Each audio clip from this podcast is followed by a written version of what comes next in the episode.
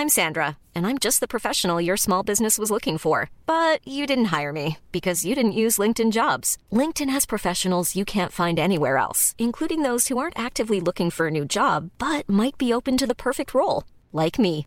In a given month, over 70% of LinkedIn users don't visit other leading job sites. So if you're not looking on LinkedIn, you'll miss out on great candidates like Sandra. Start hiring professionals like a professional. Post your free job on linkedin.com/people today.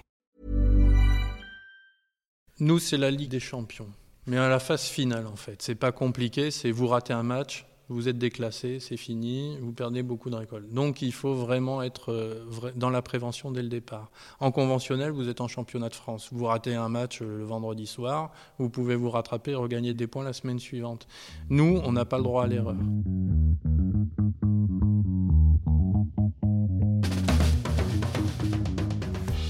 De l'avenir du vin de Bordeaux, c'est d'abord parler production, agriculture. Comment produire ce vin à l'avenir avec comme premier défi le dérèglement climatique? Entre les hausses de température qui menacent les vignes de ne plus être adaptées au climat et les épisodes de gel, d'inondation, de sécheresse qui se succèdent et s'intensifient ces dernières années, les défis sont nombreux. Alors comme solution, la première identifiée et vers laquelle de plus en plus de viticulteurs se tournent, c'est l'agriculture biologique. Pour se rendre compte des réalités de ce type d'agriculture, on a repris notre 107 avec Elsa. C'est vrai qu'il a plu euh, 30 secondes. Ouais, et là, grand soleil. Pour cette deuxième journée à Bordeaux, on est dans la voiture et là, on se dirige vers... Teuillac, dans les Côtes de Bourg, euh, rencontrer euh, Pierre-Henri Cousins, et qui est lui-même euh, donc viticulteur. On va sur sa propriété. Euh, on sait qu'il y a déjà euh, 20 à 25% euh, des exploitations euh, qui se sont converties au bio ces dernières années, et que euh, il y, a, euh, un élan, il y a un mouvement, mais lui va pouvoir nous dire euh, de quelle ampleur et surtout est-ce que ça va continuer, est-ce que c'est euh, soutenable économiquement euh, pour les viticulteurs? Parce qu'une conversion ça prend du temps, ça prend trois ans, il y a des investissements, il y a parfois des pertes de rendement euh, et euh, une exposition euh, aux maladies qui peut être dans un premier temps euh, un peu plus forte. Enfin voilà, il va nous dire tout ça très bien. Et on a devant nous 43 minutes de route jusqu'à Teuillac. Pour moi, c'est 2016, Cache Investigation, qui sort un sujet sur les pesticides dans le Bordelais. Ça a fait beaucoup réagir dans le vignoble. Et euh, bon, c'était il n'y a pas si longtemps, 2016, mais euh, il, il me semble que ça a fait un petit électrochoc. Parce qu'aussi, euh, c'est un sujet un peu tabou. Tu sais, c'est comme quand on vit à côté d'une centrale nucléaire. Faut, faut pas critiquer parce que ben, c'est ce qui fait vivre euh, ton frère, euh, ton mari, ta tante. Enfin voilà, ça fait vivre des familles entières et du coup, c'est pas permis de, de critiquer ça. Allez, on tourne à droite. Château Grand Launay, Château Haut-Launay, Château Haut-Mousseau, Château Plaisant, Château Bel-Air-Coubé, Château de Barbe. Des vignes, des vignes, des vignes, des vignes. C'est là-bas, là, le panneau. Vignoble et c'est Château Grand Launay.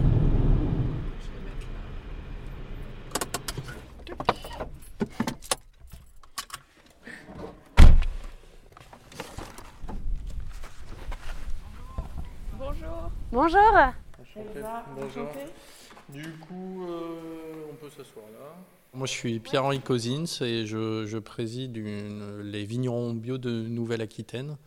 Donc, euh, une association qui existe depuis, euh, plus de 20 ans, qui vise à défendre en fait l'intérêt des vignerons bio sur le territoire de la Nouvelle-Aquitaine. Aujourd'hui, euh, il y a quand même plus de 1000 exploitations en bio, en viticole. Ce qui est important de souligner aussi, c'est que la Gironde est le premier département en termes de surface. Ce qu'on a de surface bio, oui. C'est-à-dire qu'on a plus de 25 000 hectares aujourd'hui. Autant à une époque, on pouvait considérer que le bio était un peu une anomalie dans le paysage viticole. On était un petit peu euh, le mal-aimé, celui qu'on mettait pas trop en avant. Aujourd'hui, on représente quasiment euh, 25% du vignoble. Donc on a, on a un point important euh, dans, dans l'avenir des vins de Bordeaux. Et originellement, euh, la bio, c'est une démarche globale. Donc on, on veut quand même garder cette caractéristique d'origine.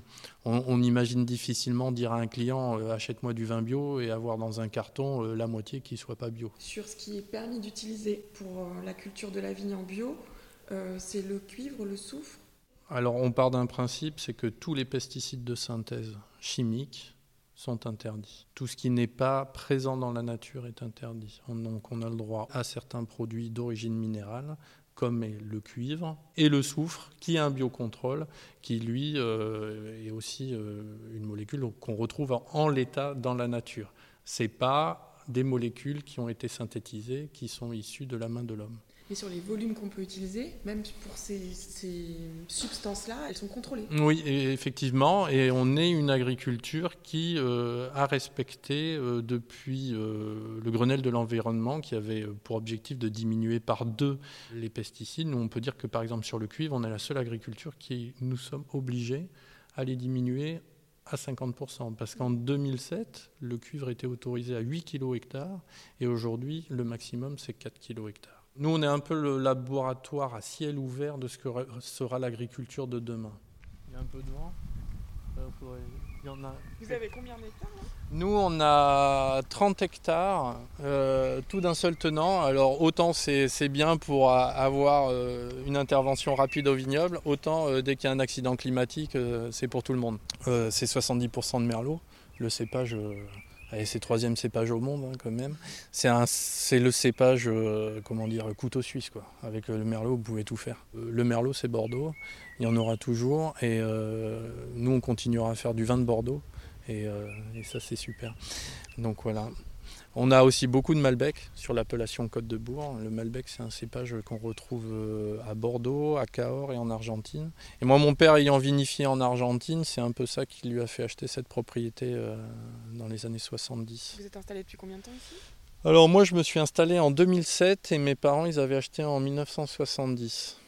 Donc l'intérêt de, la propriété, c'est qu'on a un petit peu euh, tout un paysage euh, divers. On a euh, un point d'eau où les, les, chevreuils viennent ah boire un petit coup. on en voit beaucoup.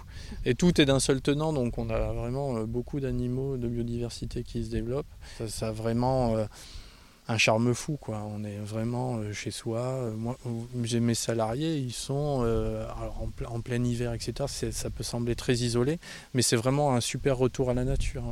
Vous avez combien de personnes Ici, on a deux salariés à plein temps. Et pendant les coups de bourre, donc les travaux en verre, tout ce qui importe vraiment de tenir la vigne bien palissée, on peut monter jusqu'à 7 ou 8 personnes il faut vraiment que les gens, quand ils adhèrent au label, ils se disent que ça va être éprouvant au départ, mais qu'après, c'est un nouveau paradigme qui va, qui, va les aider. Ce qu'on constate, c'est que des fois, on a des agriculteurs qui se convertissent en bio plutôt par opportunité commerciale. C'est-à-dire, ils se disent, bon, ben, je vais faire du bio parce que je vais le vendre un peu plus cher, parce que je vais avoir accès à tel ou tel marché. Et puis, au bout de trois ans de conversion, euh, il a gagné en conviction. Le, vigneron bio, il se dit, mais en fait... Euh, c'est pas si compliqué que ça, je peux y arriver. Alors de temps en temps, euh, il y a des aléas climatiques, il y a des difficultés, mais euh, finalement, euh, revenir en arrière, pourquoi ça n'a pas vraiment de sens. Le sens, c'est aujourd'hui ce que demande le consommateur qui est un hédoniste engagé, c'est-à-dire quelqu'un qui a envie de profiter un petit peu du produit qu'on lui offre. Hein. On n'est pas dans un produit obligatoire, hein. c'est quand même quelque chose. Et quelque part, qu'on lui dise que la planète euh, en profite aussi, c'est vraiment ce qu'il attend. Donc a, pour moi, il n'y a, pas de choix. On le rappelle tout le temps. Mais abandonner les pesticides de synthèse, c'est le premier levier pour retrouver une réelle biodiversité. Nos vignes, en utilisant des produits qui sont euh, plus euh, basique en termes d'impact euh, de protection, etc., découvre une certaine résilience. Nos sols aussi. On a des sols qui euh, sont amendés qu'en matière organique, euh, naturelle et végétale ou animale, mais on recrée en fait ce qu'on a aussi perdu avec cette agrochimie depuis 30 ans, c'est-à-dire des sols vivants, des sols qui sont capables d'être résilients. Et un sol résilient vivant, c'est un sol qui, quand il pleut trop, absorbe l'humidité et quand il fait sec, réussit à redonner de l'humidité à la plante. Et face aux attaques de maladies comme par exemple cette année le, mildiou, est-ce qu'il est faux de dire que les vignerons qui sont en bio sont plus démunis pour faire du, traitement? Est-ce que finalement on comprend qu'il y a toute une, démarche de prévention, euh, mais euh, quand on, vous avez moins de traitements à votre disposition pour pouvoir traiter une fois que la maladie s'est installée Nous, c'est la Ligue, des champions. Mais à la phase finale, en fait, c'est pas compliqué, c'est vous ratez un match, vous êtes déclassé, c'est fini, vous perdez beaucoup de récoltes. Donc il faut vraiment être euh, dans la prévention dès le départ. En conventionnel, vous êtes en championnat de France. Vous ratez un match euh, le vendredi soir, vous pouvez vous rattraper regagner des, plans, des points la semaine suivante. Nous, on n'a pas le droit à l'erreur. La problématique qu'on constate sur un millésime comme 2023, c'est que les plus grosses difficultés sont sur les exploitations qui ont la plus grande difficulté économique. Parce qu'en bio, euh, comme on doit être prêt pour le fameux match, le parallèle qu'on vient de faire. Le jour du match, il faut que toutes les équipes soient en place. Il faut que nos salariés agricoles, euh, la veille de, de, de, de l'aléa climatique, aient fait en sorte que la vigne soit bien tenue et puis euh, passer les produits de prévention euh, qu'il fallait mettre, c'est-à-dire le cuivre ou le soufre ou le purin d'ortie ou la tisane d'aquilée. Il faut que tout ça soit en ordre et on ne pourra pas revenir en arrière. Mais alors du coup, je suppose qu'il y a des matchs qui sont perdus par certains viticulteurs. Est-ce que vous avez, vous pourriez nous parler de, par exemple, de, de ratés aussi dans la conversion, de, personnes qui abandonnent peut-être cette conversion euh, bio parce que ça demande, comme vous l'expliquez, une attention, une préparation qui est très exigeante dans un secteur qui est difficile. Donc j'imagine qu'il y a des viticulteurs qui sont dans cette difficulté et qui vont pas jusqu'au bout. On a, effectivement euh, des, gros échecs sur ce type de millésime. Euh, c'est pas la première fois, ça arrive. Euh, bon, là, on est un peu à chaud, donc les vignerons appellent de façon très défaitiste, veulent effectivement, euh, peut-être certains, on a quand même quelques cas qui nous appellent en disant est-ce que je vais continuer, etc. Puis quand on creuse un peu, la question, c'est pas est-ce que je vais arrêter le bio? C'est est-ce que je vais arrêter la viticulture? Parce que revenir en conventionnel, pour des, questions de valorisation, euh, ça n'a pas d'intérêt. Il y a eu un investissement qui a été fait aussi pour passer en AB, où euh, les premières années de conversion euh, coûtent. Et sur les secteurs comme le sud du département, l'entre-deux-mer, où il y a eu en plus beaucoup de pluviométrie, la situation a été très compliquée gérer. Il fallait avoir les bonnes cadences de traitement, passer au bon moment, avec une vigne bien entretenue. Et ça, euh, ça demande euh, de l'économie, ça demande de la valorisation. Est-ce qu'on peut dire à un moment, est-ce que vous vous estimez que votre transition elle est terminée? Ou est-ce qu'on peut toujours, on imagine toujours aller plus loin euh? Il n'y a pas de finalité quoi on peut être encore euh, plus dans, l'environnement au vignoble, on peut encore trouver des choses. Et puis au niveau du produit aussi, on peut s'alléger de pas mal de choses, trouver un équilibre sur le bilan carbone, euh, trouver vraiment beaucoup de choses. Moi, je considère que c'est une dynamique qu'on amorce en se donnant un objectif, l'agriculture biologique. Mais derrière, il y a toujours plus. Et vous avez quelles ambitions, euh, vous ici, par exemple? Alors nous, on va beaucoup travailler sur, sur l'impact carbone c'est surtout le packaging euh, de la bouteille qui représente 70% du bilan carbone euh, du vin fini.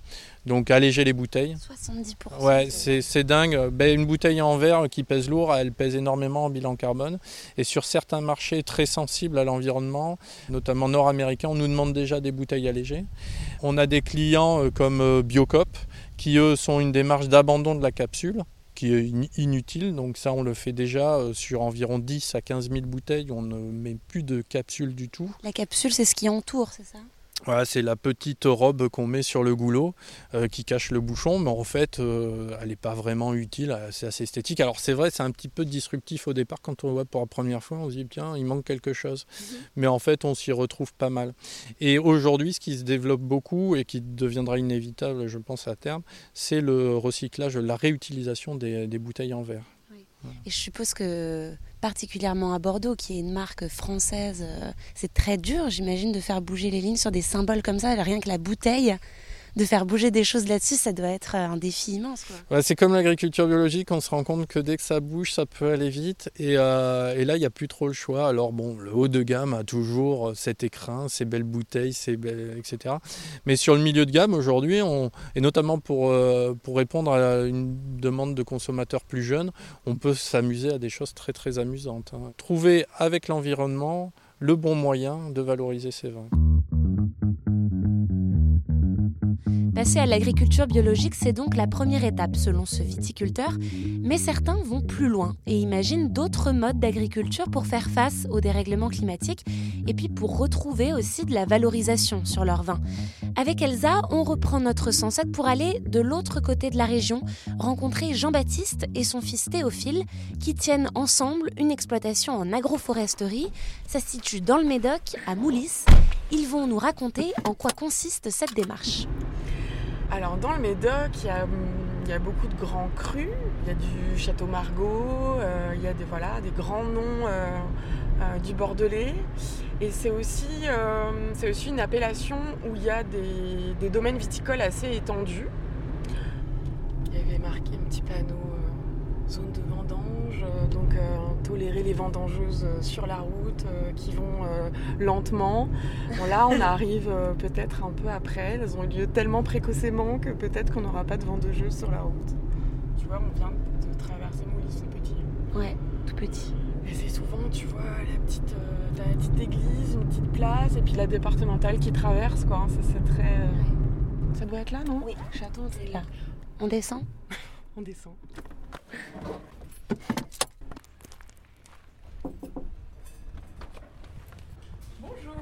Bonjour. Jean-Baptiste et Théophile viennent tout juste de terminer les vendanges de cette année. Ce jour-là, il fait bien chaud dehors, alors on part s'installer sous un arbre, à l'ombre, pour qu'ils nous racontent l'histoire de ce lieu. À l'ombre d'un pin, là. Donc Antonique, c'est une des, des, plus vieilles propriétés de l'appellation puisqu'on retrouve sa trace bien avant la Révolution française. Et mon père a acheté en 77, mais la propriété avait connu un trou depuis 72. Euh, en fait, il ne s'était pas remis des grands gels des années 50. Euh, en 56, il y a eu un grand gel hivernal qui avait détruit une bonne partie du vignoble et ils n'avaient pas pu replanter. Et quand mon père a repris, euh, il était entre guillemets en bio sans le savoir et sans le vouloir. Ils n'utilisaient pas de produits systémiques. Donc ils étaient en bio jusque dans le courant des années 80. Et en 87, il a connu, comme tout le monde, une année fortement impactée par la pluie, grosse épidémie de mildiou.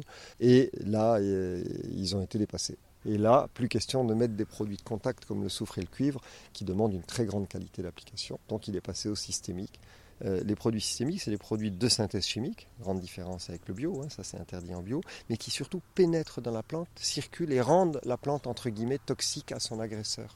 Et donc modifient tout l'équilibre interne de la plante. Donc la, grande différence entre le conventionnel et le bio, elle, se joue sur ces deux plans. D'une part, en bio, vous interdisez ce qui est d'origine synthèse chimique, mais deuxièmement, vous vous interdisez par voie de conséquence ce qui pénètre, circule dans la plante et modifie tout son système de défense parce que ça va modifier sa, euh, biochimie. Et en 87, quand mon père euh, a, connu ça, moi j'étais en première année d'études d'ingénieur agronome, j'avais commencé mes études en, en 86. Et quand je suis revenu, que j'ai repris en 93, Là, j'ai réalisé qu'il y avait eu un gap, euh, que le milieu avait été beaucoup appauvri par euh, tous ces produits chimiques euh, d'un point de vue écologique. La biodiversité s'était bien effondrée. Les sols s'étaient beaucoup compactés.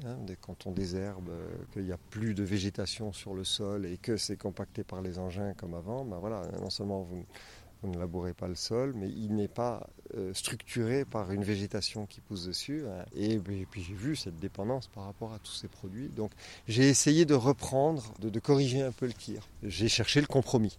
Et euh, j'ai essayé bah, de revenir d'abord à une couverture des sols par de l'enherbement naturel entre les rangs, euh, en me disant bah, on va utiliser comme ça trois fois moins d'herbicides puisqu'on ne désherbe plus que l'espace sous le rang. Euh, aujourd'hui, c'est la référence. Vous voyez quasiment plus de vignes qui sont désherbées entre les rangs. À minima, les gens, ils, enherbent entre les rangs. Et les rares qui désherbent encore, ils désherbent sous le pied uniquement. Mais à l'époque, euh, on n'était pas si nombreux à faire comme ça. Et puis, euh, je me suis dit, bah, ça, ça va permettre de recréer une biodiversité, de refaire vivre les sols, de revoir nos taux de matière organique augmenter, parce qu'on va apporter par la culture de, de l'enherbement de la matière organique au sol.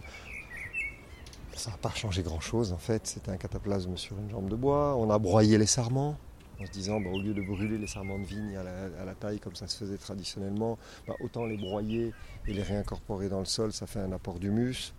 Bah oui, bien, c'est un petit plus, mais ça suffisait pas. Le système était trop perturbé.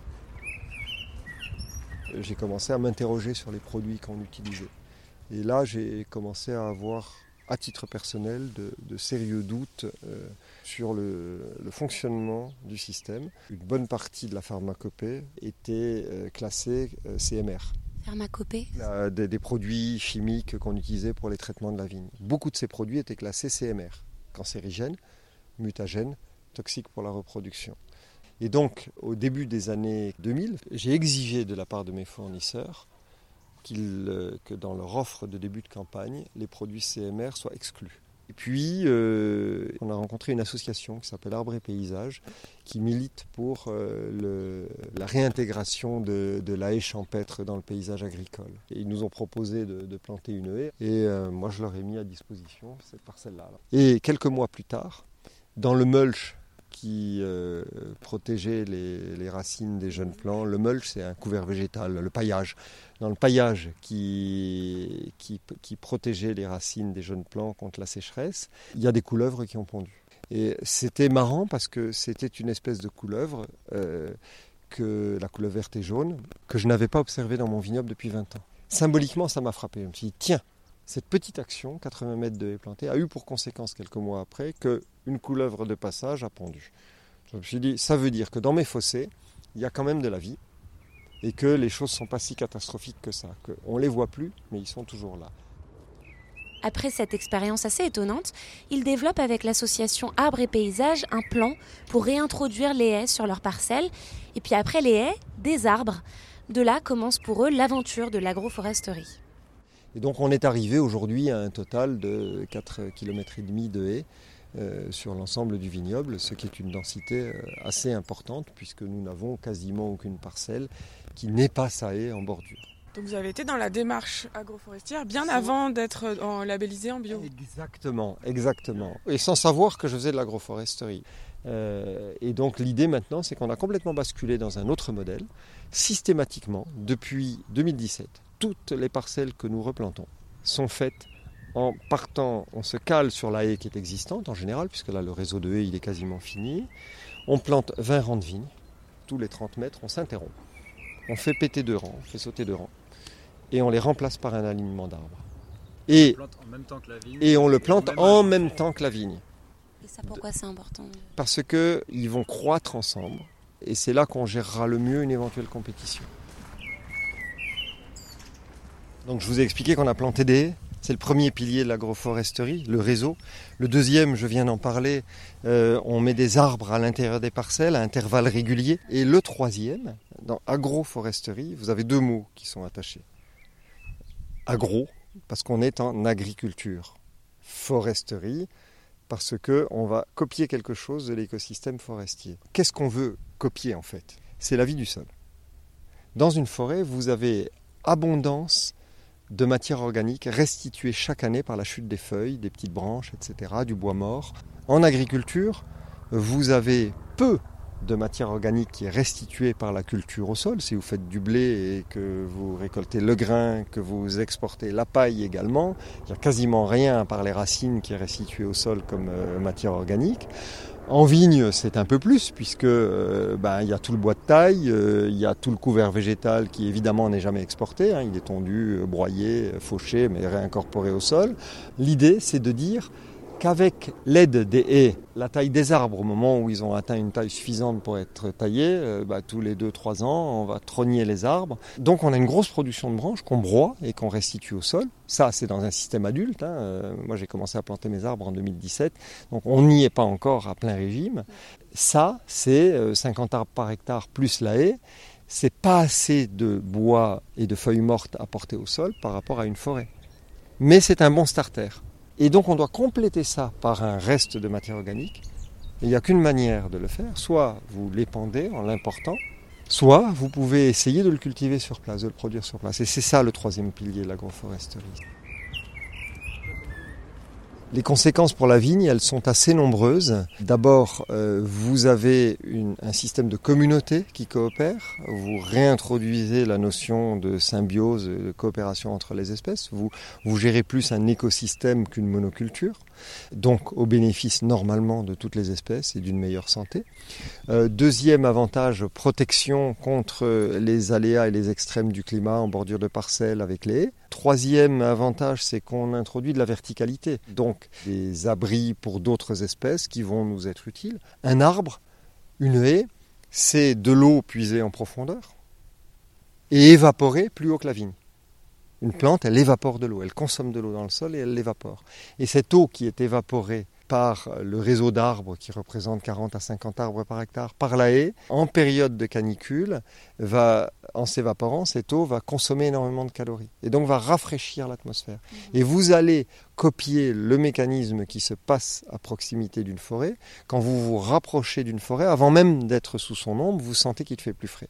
Pourquoi? Parce qu'il y a beaucoup d'eau qui est évaporée dans le secteur et donc mécaniquement, ça rafraîchit l'atmosphère. Et là, il a été prouvé dans des systèmes agroforestiers qu'avec ce type de densité de plantation, d'arbres et de haies, on arrive en période de canicule à gagner plusieurs degrés Celsius, jusqu'à 5. Retrouver de la biodiversité, de la fraîcheur, des vignes en meilleure santé, oui, mais à quel prix? On entend Théophile et son père nous parler de tout le travail qu'ils abattent sur l'exploitation. C'est finalement le lot commun à tous les viticulteurs mais on les entend aussi parler d'un travail invisible, celui de documentation sur le modèle agroforestier.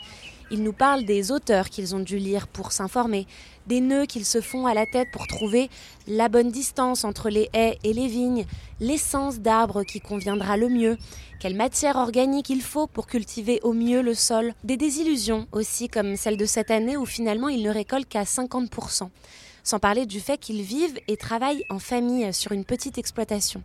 Alors l'agroforesterie, oui, mais à quel prix? Mais euh, la question que tout le monde va se poser, c'est Oh, c'est génial, euh, donc tout le monde devrait faire ça quelle est, la réponse à ça C'est pas, si simple. Nous, on a un, niveau de, un niveau de prix qui est assez raisonnable, mais qui n'est pas non plus euh, dans le euh, dans l'entrée de gamme. On n'est pas dans le très haut de gamme non plus. C'est quoi vos prix euh? Une vingtaine d'euros la bouteille, entre 20 et 30 euros la bouteille. Mais donc j'ai discuté avec avec des voisins et qui me disaient, pour nous, c'est vraiment, enfin, on aimerait bien passer au bio et tout ça, mais c'est vraiment, c'est vraiment compliqué. C'est, en fait, c'est un risque énorme. Euh, quand ils voient que les années de conversion, c'est des années où euh, eh ben, il faut qu'on s'adapte, il faut que la vigne s'adapte, on change nos méthodes, euh, le personnel doit s'adapter aussi. Il y a des, des, gros risques qui sont pris pour, euh, pour la production, moins de production, donc moins de rentrée financière. Enfin, et si on n'a pas la visibilité euh, de se dire, bon, ben, euh, sur, je sais pas, 3 ans, 4 ans, j'ai quand même moyen de tenir quoi qu'il arrive, c'est pas un risque je que. adapter mon prix aussi, parce qu'il y en a qui peuvent adapter leur prix ou qui ont pu l'adapter, ça a été notre cas. Nous, on a réussi à jouer sur le paramètre prix de vente du vin progressivement pour accompagner ce mouvement de conversion, mais d'autres ne le peuvent pas. La, la problématique que nous rencontrons, c'est qu'on se complique énormément la tâche. On se rajoute des travaux à une période, maintenant, les vendanges, où on est très occupé. Donc il faut mobiliser du personnel, investir dans du matériel. Et les matériels n'existent pas encore vraiment adaptés à la vigne. Mais il y a donc il y a des ajustements mais pas une remise en cause du modèle quand vous dites euh, euh, c'est pas tout rose en gros l'agroforesterie euh, le modèle il fonctionne mais avec des ajustements c'est ça c'est ça, le discours le discours c'est qu'il faut que ça tienne économiquement parce que sinon c'est pas un projet de long terme quoi développement durable ça veut aussi dire durabilité dans le temps et durabilité économique il y a, un point là-dessus. Mais non les, fondamentaux et ce qu'on croit ça c'est pas c'est pas remis en question. C'est juste il faut pas non plus être dans l'extrême où on est complètement naïf et on y va euh, je sais pas, le, la fleur au fusil, j'allais dire aussi, ouais, c'est ça. Quel avenir pour la viticulture pour nous et pour d'une manière générale il me semble qu'à Bordeaux et même en France, hein, c'est le cas, on peut généraliser pour la, pour la viticulture, qu'on est face avec le réchauffement climatique à une mutation qui est un choc aussi violent pour la viticulture que l'a été la crise du phylloxéra à la fin du 19e siècle il faut se rappeler que quand il y a eu le phylloxéra, tout le vignoble européen a été arraché, 100%. Euh, et tout a été replanté avec des vignes greffées. Avec le réchauffement climatique, on a quelque chose qui est un peu de même nature. On, doit se poser des questions sur euh, est-ce que nos pratiques culturelles sont encore adaptées? Elles, doivent indéniablement évoluer. Euh, pas seulement pour des questions d'acceptabilité par la communauté humaine en termes de techniques de production, mais également simplement face au climat. deuxièmement, est-ce que les cépages que nous utilisons sont encore adaptés? Il est clair que le mildiou, par exemple, mute régulièrement et acquiert une virulence plus importante. Quel cépage? Est-ce qu'on ne va pas devoir commencer à sérieusement se poser la question des hybrides et des cépages résistants au milieu et d'évoluer vers cela pour se, prémunir de ce risque qui est augmenté? Euh, mais, mais voilà, mais aujourd'hui on ne les a pas, ces, ces, cépages et ces hybrides qui font de la qualité. Il faut d'abord qu'on crée, qu'on sélectionne ceux qui font la qualité que l'on recherche, et ensuite le temps de renouveler le vignoble, mais ça passera par là.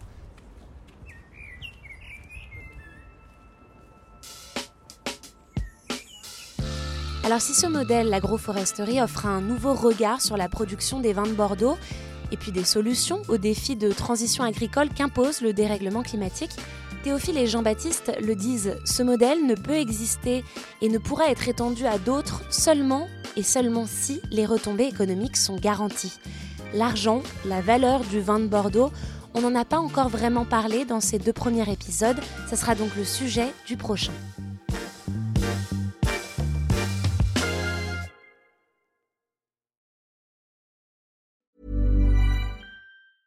Selling a little or a lot? Shopify helps you do your thing however you cha-ching. Shopify is the global commerce platform that helps you sell at every stage of your business. From the launch your online shop stage to the first real life store stage, all the way to the did we just hit a million orders stage.